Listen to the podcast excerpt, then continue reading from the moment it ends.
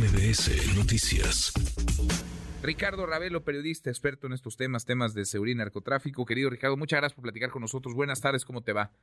Manuel, buenas tardes, a la orden. Gracias, eh, como siempre. ¿Qué es esto? Ya parece hemos normalizado las masacres, los homicidios, no solamente en Guanajuato, en buena parte del país, pero lo de Guanajuato, vaya que preocupa. Hace unos días apenas dábamos cuenta del asesinato de estudiantes ah, muy cerca de una universidad en Celaya. Ahora en una posada matan a 12 jóvenes y quizá la próxima semana o en 15 días vendrá una nueva masacre. ¿Ante qué estamos? ¿Qué es lo que está pasando ahí en Guanajuato? ¿Por qué así la descomposición? Pues es el resultado de la impunidad, Manuel. Este, no se aplica la ley porque hay contubernio entre autoridades y el crimen organizado. Y no es solo el tema Guanajuato, es a nivel nacional. Es el resultado de la política fallida del gobierno federal y hay a nivel local, evidentemente, eh, muchos, muchos este, contubernios entre autoridades y el crimen organizado. Y obviamente esto que mencionan del fiscal, pues es cierto, es un fiscal que solamente ha dado resultados negativos, ha protegido al crimen y ahí se mantiene con más poder incluso a veces que el propio gobernador de Sinue. Este, este, este escenario de Guanajuato, pues eh, no lleva pues, poco tiempo, lleva muchos años, este, ya eh, en un nivel de violencia incontrolable, y, este, las autoridades pues nada más alcanzan a extrañarse porque no hacen absolutamente nada para, para evitarlo. Sin duda, es la, es porque sí, no pasa nada. Ahora, ¿qué se están disputando ahí en Guanajuato? ¿Por qué este grado de, de saña? Hay algunas versiones, hay quienes hablan de que eh, no se pagaba el derecho de piso que se exigía, hay quienes hablan de que iban por una de las personas que estaba ahí en la posada. Lo, lo que es un hecho es que pues esas explicaciones eh, poco vaya, poco explican, poco, poco convencen. ¿Quiénes están disputando Guanajuato? ¿Y por qué Guanajuato? ¿Por qué es estratégico Guanajuato?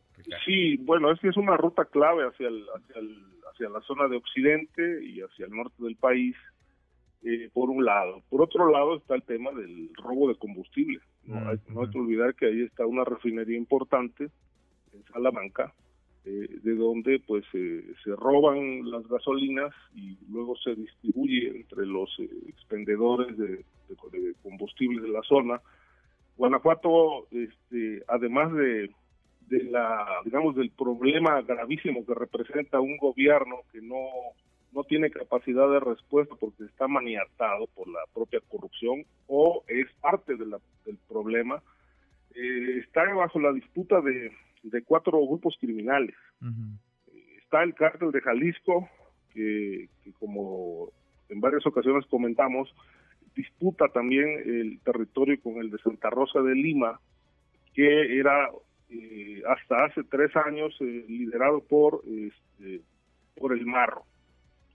Luego están dos fracciones del cártel del Golfo, que eh, también están disputando el territorio. ¿Y qué se disputan? Pues se disputan los recursos naturales, el, el huachicoleo, la venta de drogas, el tráfico de fentanilo, el cobro de piso, obviamente, a comerciantes grandes y pequeños. De tal manera que, bueno, pues tanto la sociedad como las empresas en general, pues son este, rehenes de estos grupos criminales frente a la inacción de las autoridades, no solamente del Estado, sino también las federales.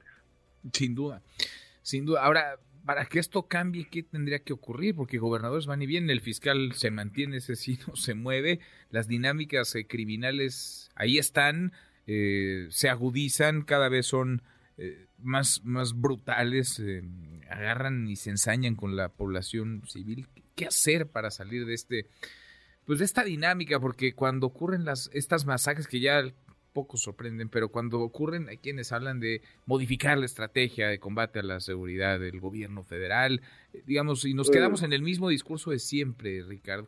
¿Qué, hacer realmente para que esto pueda dejar de ser algo cotidiano? He considerado que el corazón del crimen organizado está en la estructura de poder y el combate no es solamente en las calles, no debe ser solamente en las calles, enfrentando a, a estos... Eh, estos criminales, sino hay que hacer una limpia dentro de la estructura de poder, que es una causal que deriva en unidad, en violencia y en protección al crimen organizado. La purga debe ser a nivel de los gobiernos, este, pero eso lamentablemente no se hizo en este genio. Una de las estrategias, eh, digo, yo tuve una plática hace, hace tiempo con Alfonso Durazo antes de que fuera una sesión presidente en 2018 y planteé que una estrategia era empezar a, desestructurar el patrimonio del crimen organizado que estaba bajo la protección no solamente de criminales, sino de políticos y empresarios. Y que para esto se requería armar una estrategia con por lo menos 100 fiscales y 100 jueces que estuvieran estrictamente enfocados al desmantelamiento de la estructura criminal desde el mismo poder. Y él me contestó, no creo que lleguemos a tanto. El primer paso será serenar el país. Pero ya cuando faltan pocos meses para que termine el sexenio, pues el país no está, no está sereno, está violentado. En fin, Ricardo, pues te hemos escuchado y siempre nos das mucha luz para tratar de entender, pero también creo que eh, nos, nos colocas y nos aterrizas en la realidad. Y la realidad en este caso es que, pues para salir de donde nos encontramos, se necesita un cambio estructural y no se ve a una autoridad, a alguien capaz de hacerlo, ni siquiera con la voluntad de intentarlo. Abrazos, gracias, muchas gracias, Ricardo. Gracias, Manuel. Buenas. Gracias, muy buenas tardes